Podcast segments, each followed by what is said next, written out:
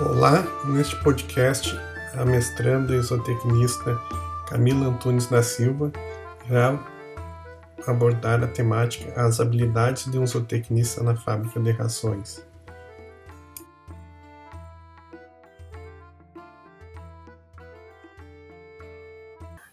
Então, boa noite a todos. Obrigada pelo convite do diretório acadêmico, obrigada, professora Angélica, pelo convite. Mais uma vez a gente dando palestra juntos. Fico muito contente em poder falar um pouquinho da minha atuação. Então, como a professora Angélica uh, falou uh, bem da questão técnica e ela me pediu para falar sobre a atuação do zootecnista, eu resolvi falar hoje um pouquinho de como é uma fábrica de ração, contextualizando com a aplicação prática de toda a parte documental que ela falou. Então, é, fiz um, uma ligação do que eu saí conhecendo de uma fábrica de ração quando eu estava na graduação e com o que de fato hoje eu faço. Tá? Pode passar o slide, por favor. Então, eu sou gerente e responsável técnico da Vacariana Nutrição Animal, aqui no município de Vacaria, também no Rio Grande do Sul. Uh, o que, que eu tenho, uh, ao contrário de muitos profissionais? Geralmente, assim como o outro rapaz, André, acho que era o nome dele, falou, ele é RT por seis horas, que seria a carga mínima. Eu fico à disposição da empresa 24 horas por dia, então Embora o meu contrato seja de seis horas, eu tenho todo o resto da empresa, que, enfim, a gerência comercial, a parte, a parte comercial propriamente dita da empresa. Então, eu acabo estando dentro dela uh, durante todo o período que, é, que ela está aberta. Tá? Então, hoje, o que, que a gente vai falar? A atuação do zootecnista, como é que é basicamente uma estrutura de fábrica comercial, então, uma estrutura de fábrica de rações, alguns ingredientes mais utilizados por nós aqui no Rio Grande do Sul, a parte que todo mundo gasta, que é a parte bem básica de categoria animal, de formulação, tamanho de partícula, contextualizando com a atuação dos registros de fábrica que eu faço como responsável técnica dentro da vacaria. Pode passar, por favor. Então, uma fábrica de ração, basicamente, ela tem que ter uma estrutura em um único sentido, para evitar a parte de contaminação cruzada que a Angélica falou.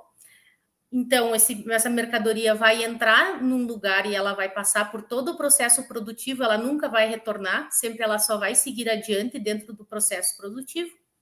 Isso é uma, uma, uma premissa básica de uma fábrica de rações. Essa fábrica vai contar com um responsável técnico, que vai fazer todo o registro do Ministério da Agricultura, Pecuária e Abastecimento no caso da empresa que eu atuo, fui eu que fiz esse registro. Em outras empresas, esse registro já, já existe e o responsável técnico apenas é trocado.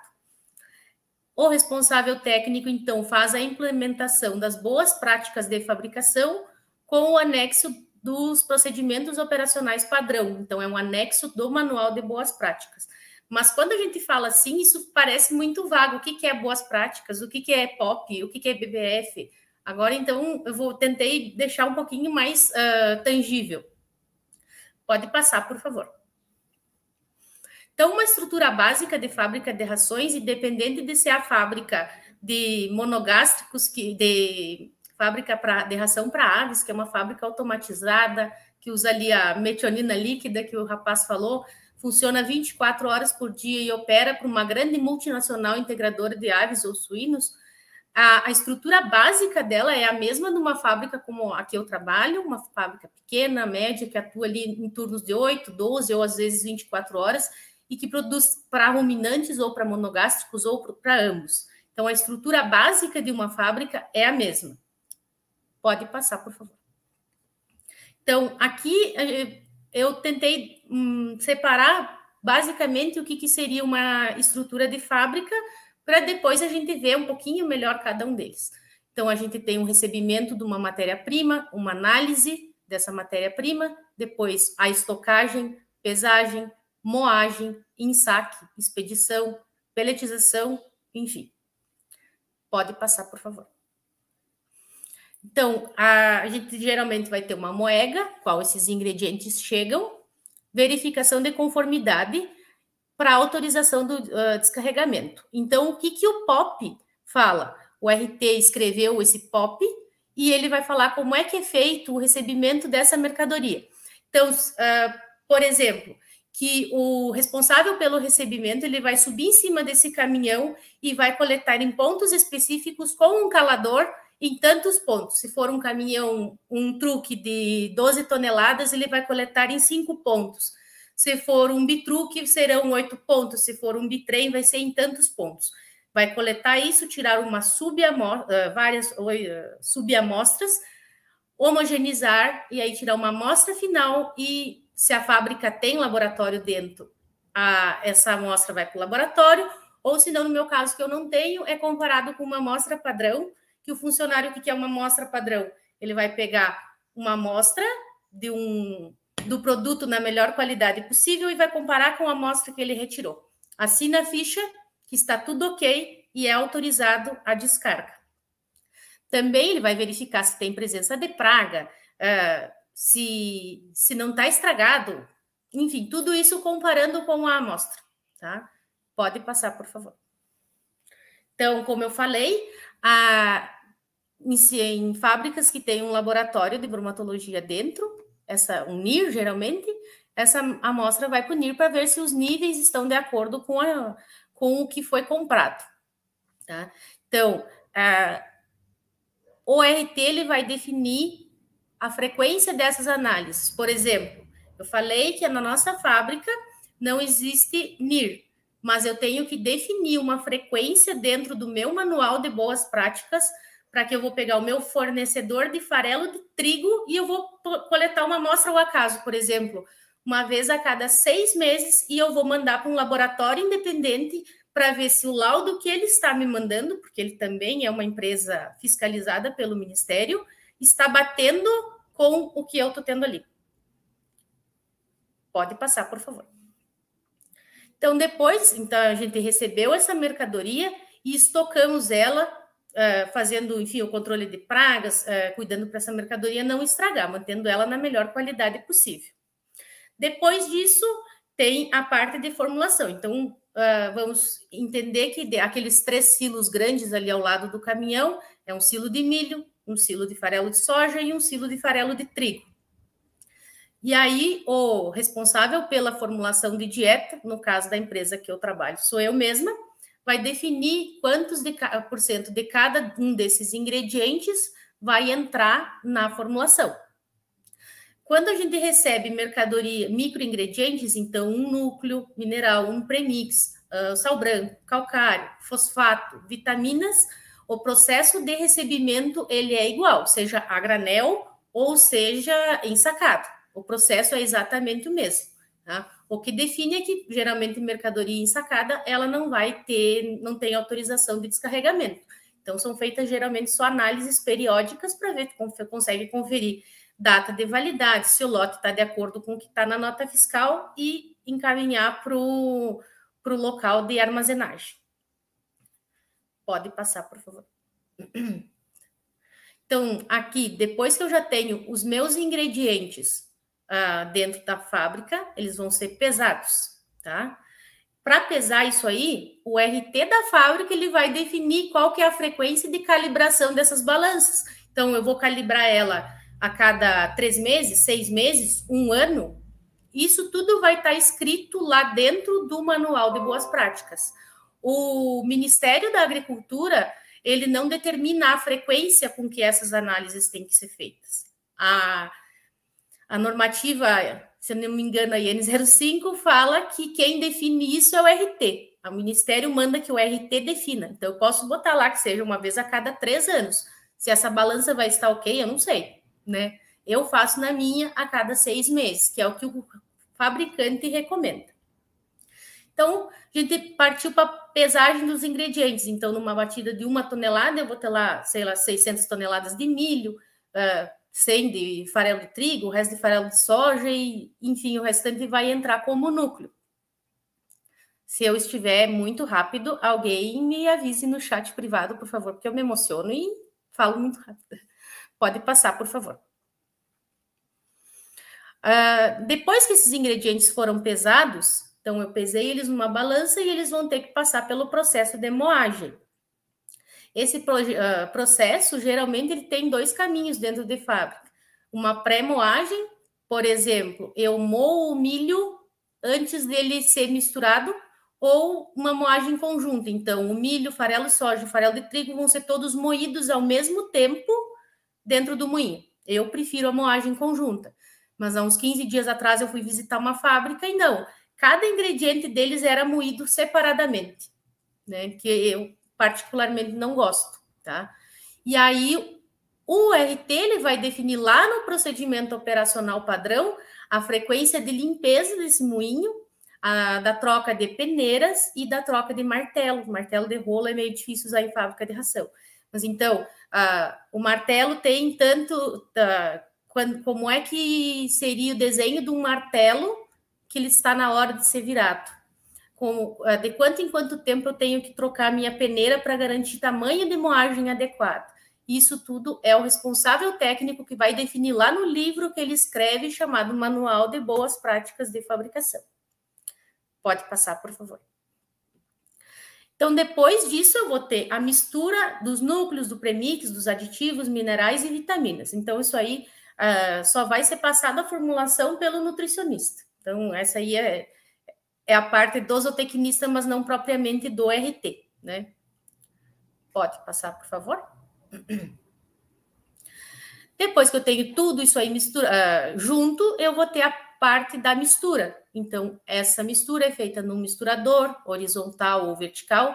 Nessa foto da apresentação, eu coloquei um misturador uh, horizontal caseiro, bem simples, mas é que era a foto mais nítida para vocês poderem entender. Então, alguns misturadores têm timer, outros são automáticos. E aí, qual que é a função do RT nessa parte? Lá nos POPs, no procedimento operacional padrão, o RT determina de quanto em quanto tempo eu vou fazer o teste, o tracer, para ver se o meu tempo de mistura está ótimo. Então, de quanto em quanto tempo ele vai ser calibrado. Eu, por exemplo, tenho meu em cinco minutos o meu timer. E aí, de, uma vez por ano, eu faço a calibração para ver se esse tempo continua ser, uh, sendo suficiente para garantir o tempo ótimo de mistura de todas as fórmulas comerciais que eu tenho dentro da empresa. Pode passar, por favor? Então, depois dessa mistura, eu vou ter propriamente a ração pronta. Eu vou ter uma ração farelada pronta. E aí eu posso ter, vou ter a estocagem do produto acabado, uh, e vou fazer análise do produto pronto. Tá? E aí, o RT é quem vai definir a frequência da coleta de cada amostra. Então, eu vou coletar, ao acaso, uh, uma amostra de uma ração a cada mês, por exemplo, para ao longo do ano eu ter todas as fórmulas da fábrica revisadas. Isso é o RT que define.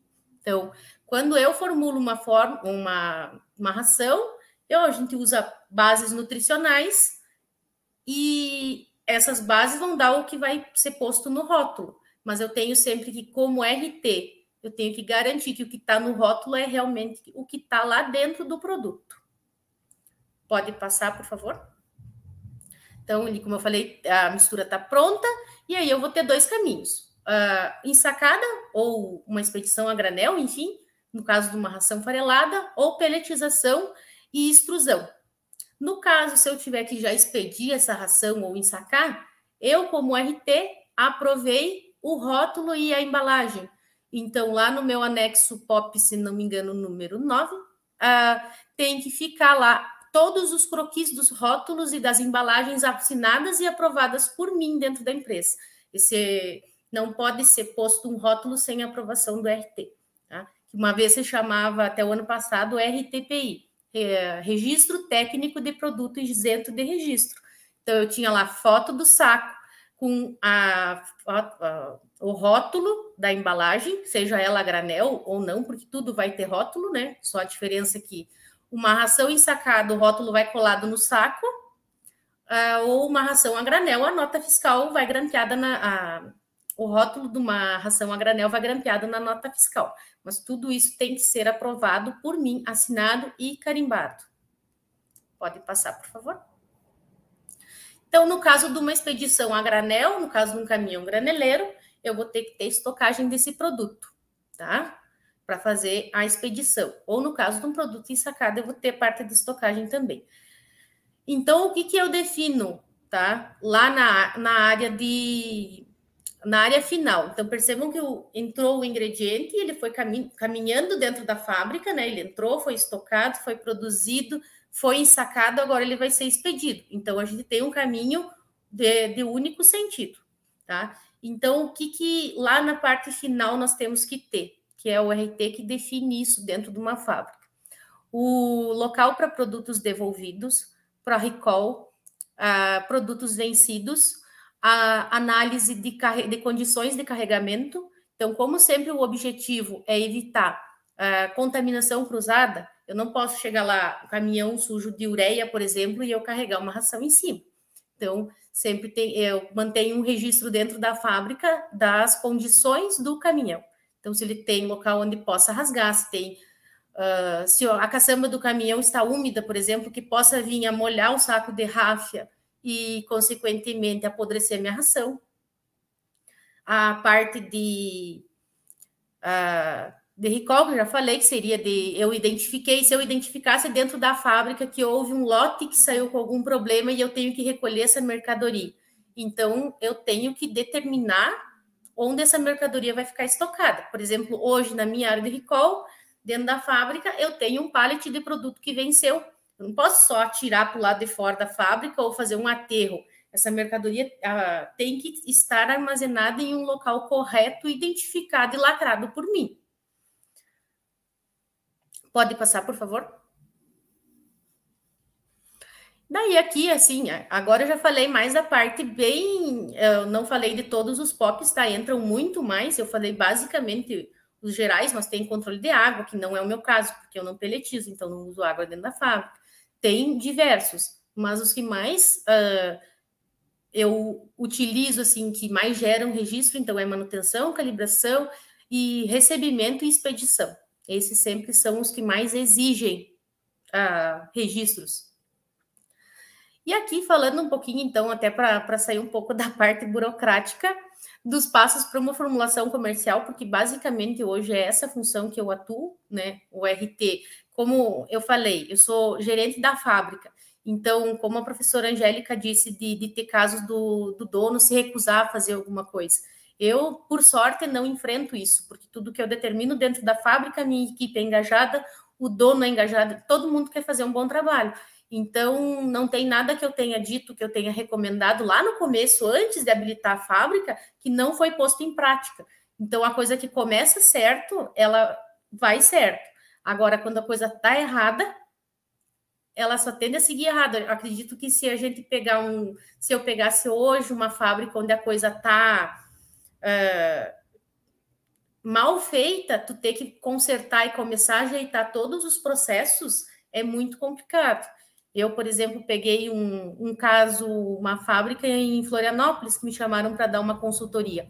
A fábrica estava interditada pelo Ministério fazia uns 60 dias e eu entrei dentro da fábrica e eu dei graças a Deus por atuar na minha, porque tu vê que é tudo errado, é tudo, tudo.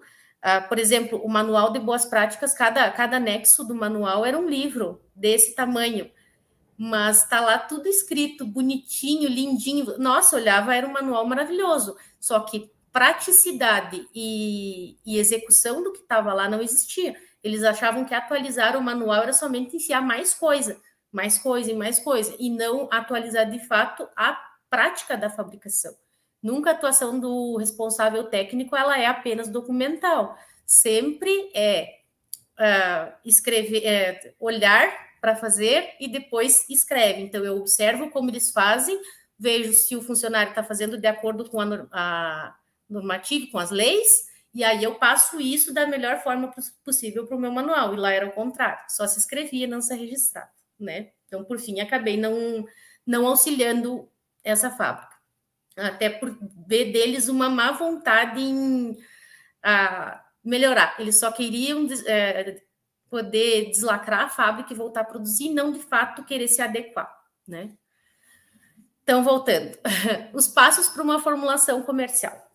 Então, primeiro eu tenho que uh, caracterizar os animais da região que eu trabalho, depois eu vou verificar as exigências desses animais.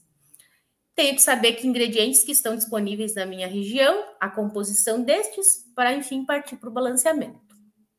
Pode passar, por favor?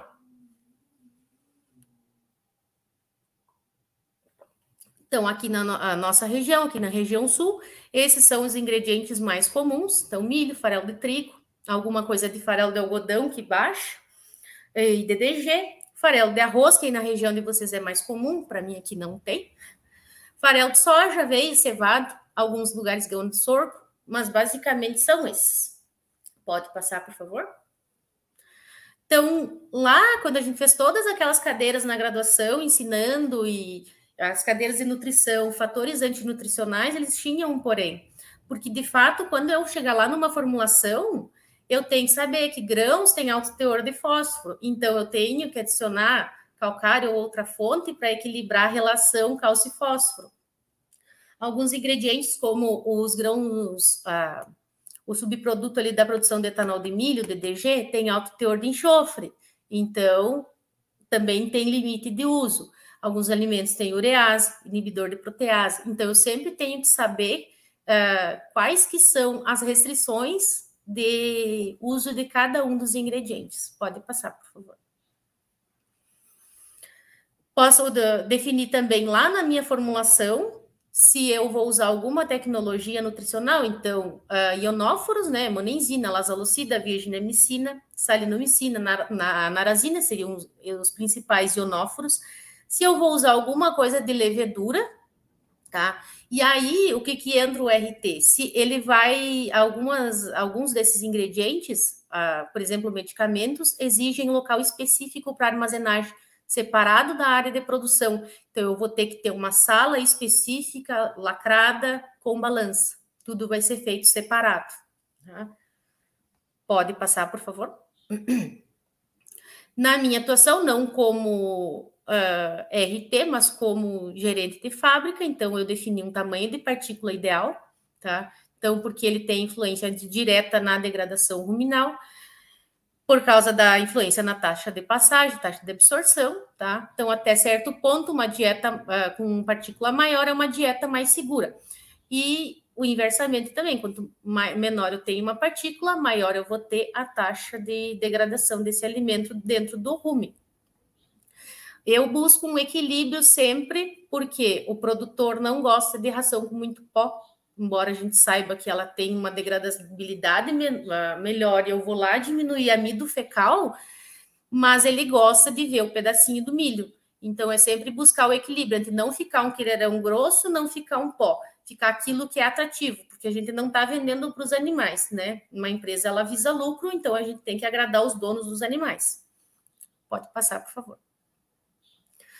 A gente tem diversos softwares para formulação no mercado, vocês devem estar provavelmente mais atualizados do que eu, com certeza, tá? Então, tem software gratuito, pago, planilha de Excel. Eu já trabalhei na graduação com o Cornell, com o NRC. Hoje, hoje uso planilha do Excel e depois só é, reconferido em outro software, tá? Alguns vão mostrar limitações de uso de ingredientes, outros a gente tem que saber então, o, geralmente os softwares pagos, a gente tem o banco de dados dos alimentos, e se eu tenho, por exemplo, um ingrediente que só possa ser usado 20% da matéria seca, ele vai travar aquilo e eu não consigo colocar mais.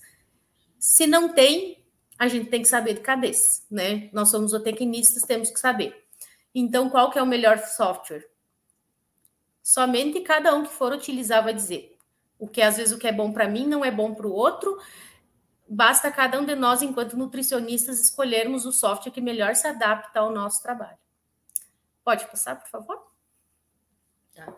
Então, ali na formulação, eu tenho que buscar a condição média dos animais da região e os níveis a serem disponibilizados em cada categoria no consumo de matéria seca, porque sempre o aumento do desempenho vai ser baseado no consumo. Então, eu tenho que saber o que, que o que, que eu tenho na minha região.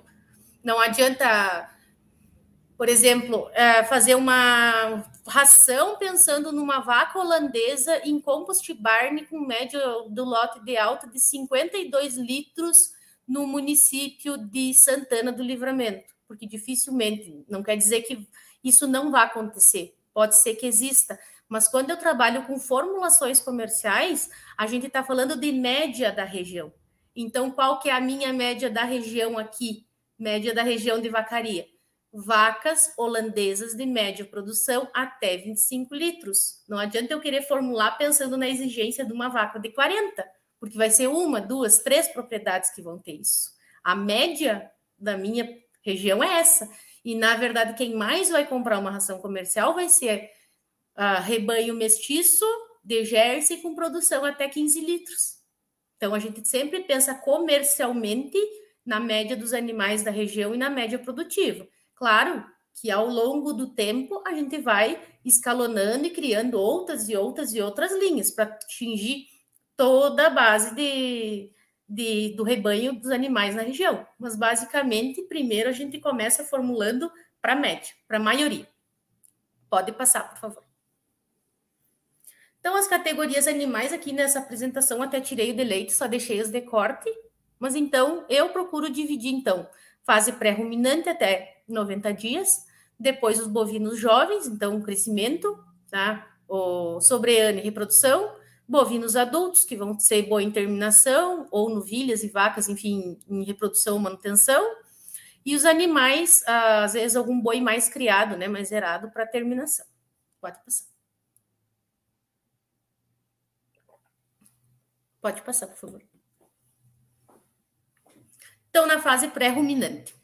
Então, esses animais geralmente mamam, se são animais de corte, tá? A gente preconiza rações lá com 20% de proteína bruta e 70% de energia.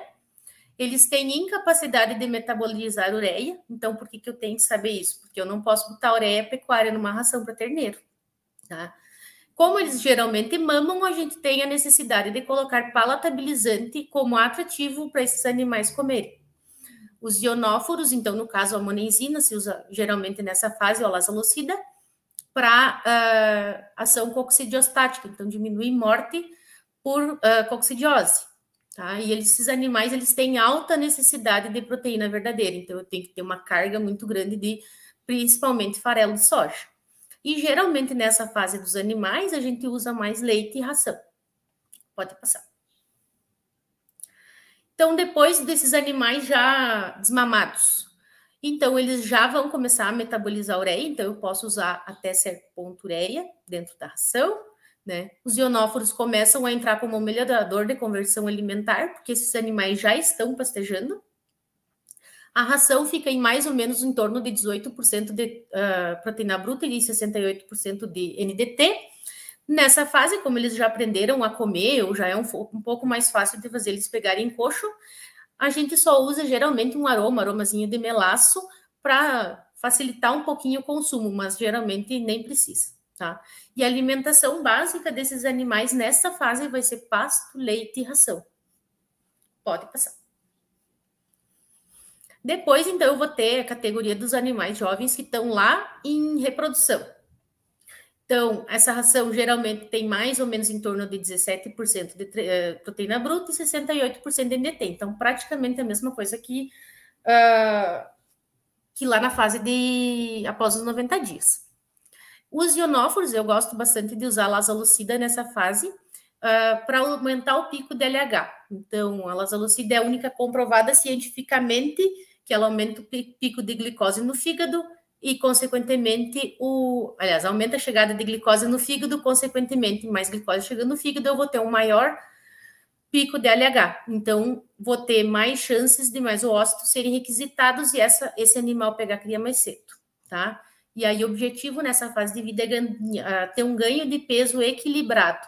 Então, ela não pode ficar muito gorda porque ainda está crescendo, né? Senão cessa crescimento e não posso deixar esse animal passar fome, senão ele para de crescer também. Então é sempre um ganho de peso equilibrado. E aí a alimentação básica desses animais, condição média aqui do Rio Grande do Sul, vai ser pasto ou silagem e mais uma raçãozinha. Pode passar. Depois eu vou ter uma fase de terminação, ali dos 10 aos, eu coloquei 10 aos 18, mas varia, né? Se a gente estiver falando lá centro-oeste, nós vamos estar falando terminação com quase 36 meses. Aqui na minha região a gente abate de 12 a 14, aí para baixo, acredito que fica em torno dos 18, talvez até 24 meses, né? Então, a gente vai ter uma ração geralmente com 17% de proteína bruta, um pouquinho mais de NDT, ionóforos também usados para aumentar a conversão alimentar. Então, nessa fase, a gente vai usar uh, monenzina e geralmente associação. Então, monenzina com dinamicina. Tá? Vitaminas, alta dose cavalar, por quê? Porque é um desafio para esse animal. Então, eu vou ter sempre uh, animais tirados de seu habitat natural, uh, confinados, então muito a lotação é muito maior por metro quadrado. E, consequentemente, quando eu tenho mais animais fora, uh, mais animais juntos, fora do seu habitat, eu aumento a chance de doenças. Então, as vitaminas é sempre para aumentar a imunidade desses animais, tá? Ou, em alguns casos, aumentar a vida de prateleira da carne. Então, aí uh, depende do tipo de determinação, mas pode ser silagem ração, pasto e ração, no caso de uma terminação a pasto, ou só ração no caso dos confinamentos com dieta de grão inteiro ou dieta total sem volumoso. Pode passar, por favor. Então, bovinos em manutenção, então vaca vazia e touro.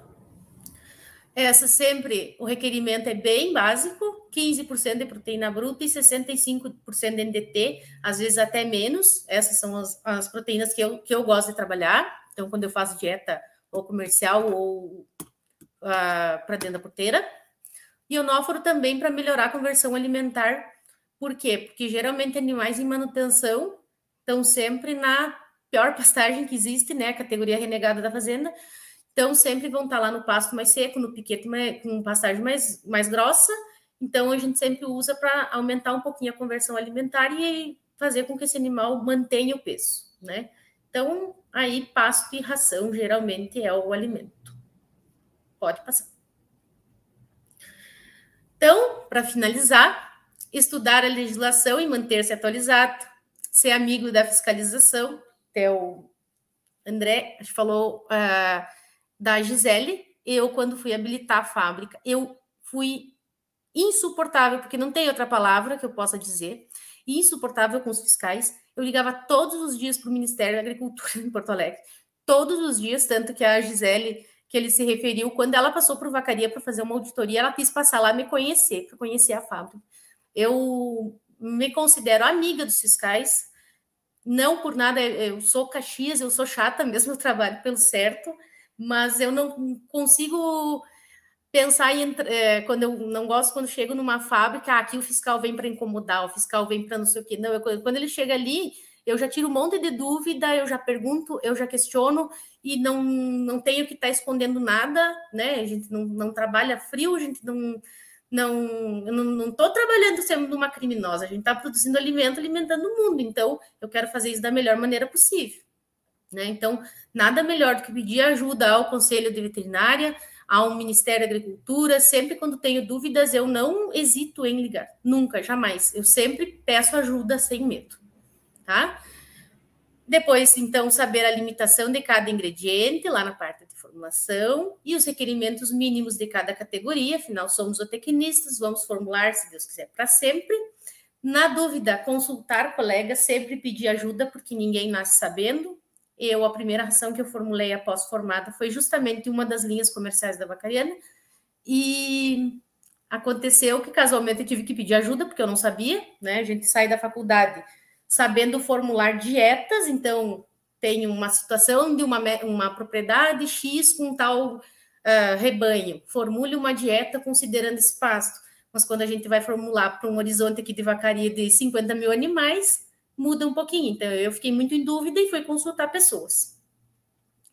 Né? E óbvio que as fábricas anseiam pelo conhecimento dos zootecnistas. Acredito que nenhum dos três profissionais das agrárias, que são é, né, que seriam os veterinários, os zootecnistas e os agrônomos, então as três profissões que são aptas a serem responsáveis técnicos de fábrica de ração, saiam tão bem embasados quanto nós para ser responsável técnico, gerente de fábrica ou coordenador de qualidade.